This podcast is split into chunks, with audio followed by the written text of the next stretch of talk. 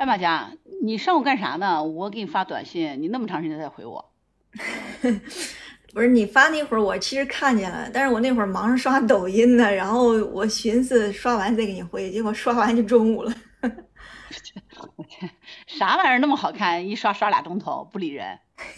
我刷那个董宇辉呢，你懂的。哦，那我懂的，那是我也停不下来，的确很上头。我真的就是木兰知道，但是你可能不知道，我其实平时是一个不刷抖音的人，但是我自从迷恋上这个董宇辉之后啊，打引号的迷恋，然后我就刷不停，就躺在那个沙发上举着那个手机一直在那刷。嗯，现实一直刷手机干啥？举着还得，你老花眼举那么高，看不见他。练麒麟臂吗？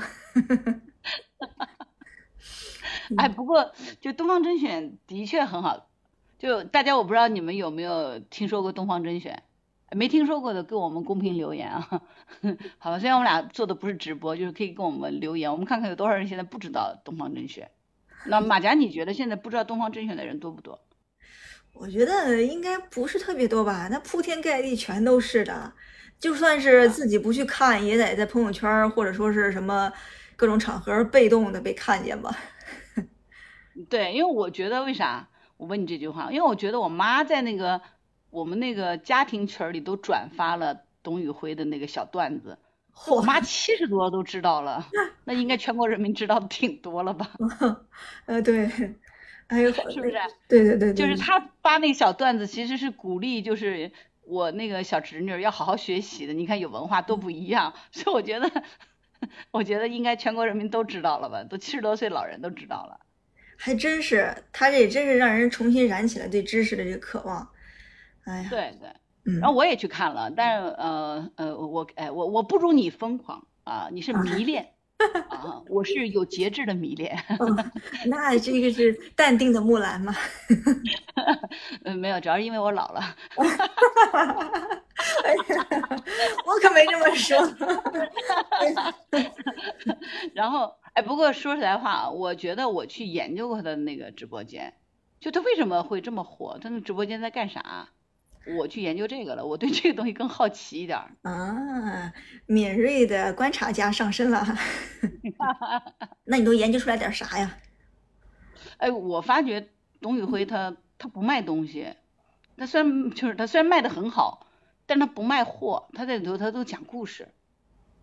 卖故事。比较。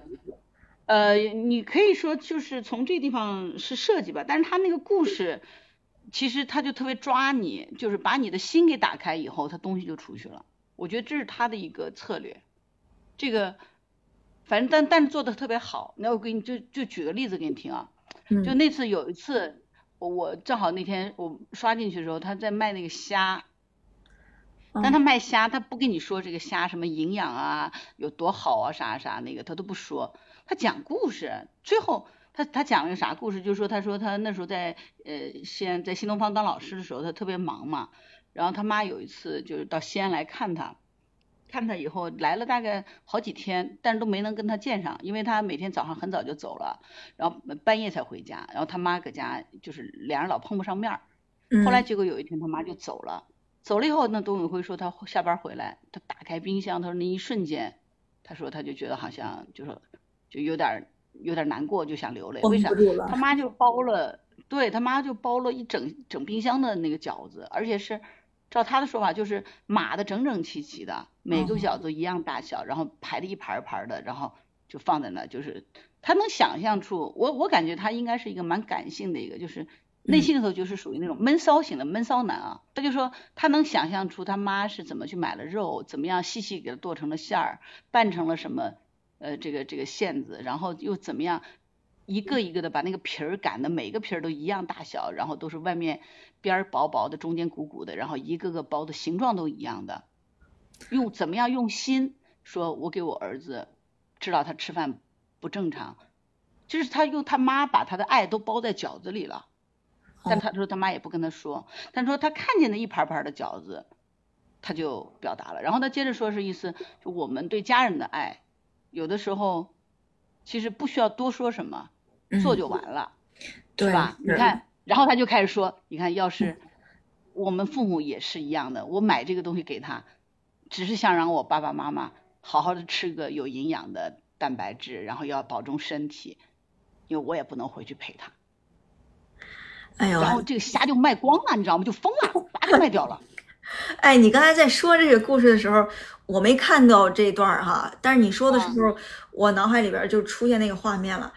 因为我自己有过类似的经历，我成年在外边工作出差，然后我一回到家，我特别特别，就是吃到我妈做那饺子的时候，我就是心里边在流泪，但是脸上要堆笑的那种。对，嗯，我不知道你们大家是不是跟我们俩是一样的，就就是马佳刚才说的那个，就包括我自己，你知道，我我看见那段那个饺子的时候，我就想起我妈，就我妈也是这样的，她就是到杭州来看我的时候。她走的时候也是给我包饺子，你知道吧？她，呃，对我们杭州也吃饺子，不，饺子不是只有北方人才吃啊，好吗？大大家不要觉得很南方人就不吃饺子，饺子是中国的，中国是饺子，是中国人都吃饺子。然后就别打岔，我我接着说，那个就是，然后真的就是我妈她是包完了。他把那个饺子都给它冻好，你冰箱那个速冻格，他拿那个保鲜袋，基本上大概十五个一袋儿，因为那十五个刚好，我妈包那个饺子大小刚好够一盘儿，我能一次我就是就就是我下一包就够了，就刚好我一一个人吃十五个那饺子大小，我妈就是都给你码好，大概一般她走的时候就是我我家里头她会留个差不多十袋饺子左右，她都算着的。然后她跟我说的是，嗯，放久了，冻久了也不好吃，不新鲜了。等到你吃完了，我下次再来，再接着给你包。哎呀，好贴心呐，是吧？就就我就觉得，哎呀，就天下的妈都差不多，就他操你心，然后他还给我收拾屋子，把那家里头什么衣服都给我收了，什么挂在那儿，他认为应该干洗的，他都给我去洗洗掉。回来以后他都给我收好，我经常找不着衣服，还得打电话问他。但是他还乐此不疲，就是就这是母亲表达的爱嘛，就是我我觉得啊，就是我那一瞬间我其实都忍不住想给我妈买虾。那你买了没有？没买啊。那你跟他说啥呢？不是，就是因为我妈住海边啊。哦。那我妈要是，对呀，就是我妈要是不住海边，我就买了呀。嗯。真的呀。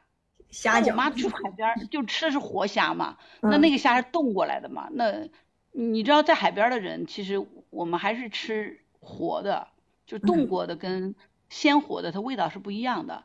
所以就是因为这个，我就没买啊。但是如果我妈她不是生活在海边，我肯定就买了呀。那我还是有一定的理性的嘛，是吧？但它不影响她打动我。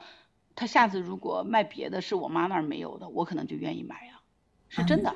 那看来是我应该给我妈去买一包哈。对，哎，我是不是可以跟董董宇辉留个微信，跟他说我成功的帮他推了一招，有个叫马甲的去买了，算给我点提成。哈哈哈哈哈！一袋二十，然后给你百分之二的提成，两毛钱。行，我直接转。就是我想证明，就是他的那个故事打动人心的力量，你看我转述一下都能帮你消除一单货去嘛？你看是吧？对对是，还真是。你看他选这个点儿多好，就是所有人都会经历的一种场景，一下就看。对，就你能想象出，就是就我就觉得说，他为什么这么火？就我这两天我不是我也没有抖音嘛，我也是因为他我才下了个抖音。我我我也是每天真的花好两个小时是在他那个直播间里的，看段子，看不仅是看他，还看别人，就真的这是。这是一波有情怀的人，我个人觉得，对对是，就卖货也可以卖的很高级嘛，太对了，对对。然后其实你说完这些，我的这个角度倒不太一样哈，你这个角度我是有的，然后我同时还有其他的角度，就是你是看董宇辉他讲的故事，我更多的是看他这个人，哎呦，我看他这人我就就。就我，我光看他这人，我就觉得特别的有共鸣感，你知道吧？你暗恋他是吧？不不不不不不，这话不能瞎说哈。啊，那你曾经暗恋过一个跟他一样的？不不不不，你看他那个头发就特别逗，就是我感觉我十几年都没有见过留那样发型的一个男生了，就是一下把我带回到我大学的那个时候。就是我我觉得只有我上学大学那会儿才有男生留那样的，就是就是就是寸头，然后那个关键那个寸头已经长到好几厘米长的的那种寸。我有一个同学啊，大学同学跟他特别像，不是长相像，而是像这种经历特别像，就身上透着一股很励志的这种劲儿。这大学同学，我跟你们说一下啊，就是我们刚上大一的时候，这大学同学他上课发言，他都带发抖的那种，就是说不囫囵话，有点口吃啊，结巴。我们当时就是。老拿这个跟他开玩笑嘛，然后他也乐呵的不介意。但是到大三的时候，再也没有人拿这个跟他开玩笑了。你知道为什么吗？就是他自己私底下去练，然后练到什么程度呢？到了大三，也就是两年的时间，他能站在那个讲台上，一个人侃侃而谈十几分钟，那绝对值得尊敬啊！这样子。对，然后就是这还不算呢。到大四的时候，他做了一件事儿，让我觉得更刮目相看了。就是他去考那个律师资格证，而且他考上了，就考通过了。我当时这事特别震惊，不是你震惊，全班都惊到了吧？对。哎，你知道马甲学历史的，一个历史系的人去考法考，竟然拿了律师资格证考出来了，那你们是惊到？那这人可以啊，太牛了，相当可以的。然后关键是。呃，现在都有点气人了，你知道吗？他现在是他们那个城市里边的牌大律师。对对对对对。哎呀，说不过他了。那那哎，那我觉得你得给唐山那个推荐一下，让你的同学去当一下他的律师啊，那个受害人。哎呦呵，哎，这事可以考虑一下，我得去问问他，对吧？跟他那个就是。哎呀，那你这个同学真的很棒，那我能理解了。其实真的是有点像董宇辉，但是一飞冲天了。对啊，平淡无奇的一个人，然后一下就给人就是一鸣惊人的感觉，啊，而且家里边吧也的确都是不怎么富裕，都是那个呃山里边走出来的，所以经历太像啊。哎呀，所以我就看他的时候，我就会把呃我大学时候的一些回忆投射到他身上，甚至是连我自己的一些回忆，这种奋斗的经历都投射到他身上。因为我当时还是小小的奋斗了一把的哈。哎呀，所以啊，你你们大家是不是跟我一样，就是有一样的体会？就我觉得我能理解你刚才说这段的意思，就我们从董宇辉身上都能看到自己。对，是的。他不像是一个，哎，出来他就是个神，哎呀，我望尘莫及，追不上他。但他真的是很普通、很平凡，甚至于他自己说的，我也不是一个脑子特别好使的人，但是我努力学习，我就改变了我的命运。好像人人都觉得，哎，我要这样做，我也能做到。他不是说一定要靠你是个天才，我生下来就比你差，不是的。对，是，其实我们每个人都是渴望类似的成功的，甚至我们身边有一些人就这么成功了，所以他是具有代表性的，啊，就像我吧，我就特别渴望这种成功，你知道吗？我是默默无闻的，然后 就就就希望啊，哪天像这个这个呃，从穷酸书生突然之间的就 被人家知道了，哎呀，所以在他身上看到了我自己的希望。对我我我觉得就是讲个不恰当那个点啊，嗯，这似乎是他给读书人出了口气，你知道吗？对，你有没有这感觉？是，你们有没有这感觉？是，原来读书是有用的。嗯，就是我前几年都有一种心里边哇凉哇凉的感觉，就是这几年怎么全都在提那个资本呐、富二代啊什么的？难道我们这些通过这个苦读书走出来的这帮啊，这个？小老百姓们就没有日子可以过了吗？哎，对，就是说你读那么多书干啥？还不是给那个没读过书人打工？就是都是过去都是这种言论，你知道？对。但是董宇辉的那个直播间，就东方甄选下面的留言都是，包括网友去转述，都说，哇，我也希望我的孩子这么读书啊。那我特别喜欢看里头什么段子，你知道吗？董宇辉拿本书。说啊，先叭叭叭在那小作文说这个说那个，说那我下来我要介绍一本书，然后下面后面的后台导演说不用说卖完了啊，我还没开始说呢，那还有库存吗？不，三万本都卖完了啊！我没说呢，对，没有了，他他就很郁闷，就是你知道吗？就是那种我正想跟你们分享二十分钟我对于这本书的理解，他都没能张嘴，东西没有了，他那还卖啥嘛？你跟什么供应商商量商量，还有没有库存？没有了，全卖光了，一百本也没有了，一本也没有。哦，那我不说了，就是我特别喜欢的这种段子，你知道吧？但是真的卖完了。对，这就是网友说的嘛，一直在强调的，知识就是力量，就是大家又重新，哎呦，又重新相信知识的力量了。对，但是我是真的觉得知识是有力量的。然后咱们国家这么大的人口基数，呃，我们整个国民的素质素养，包括整个国家的复兴，还是需要咱们越来越有知识的。那这个有知识和没知识还是差距很大的，对不对？是的。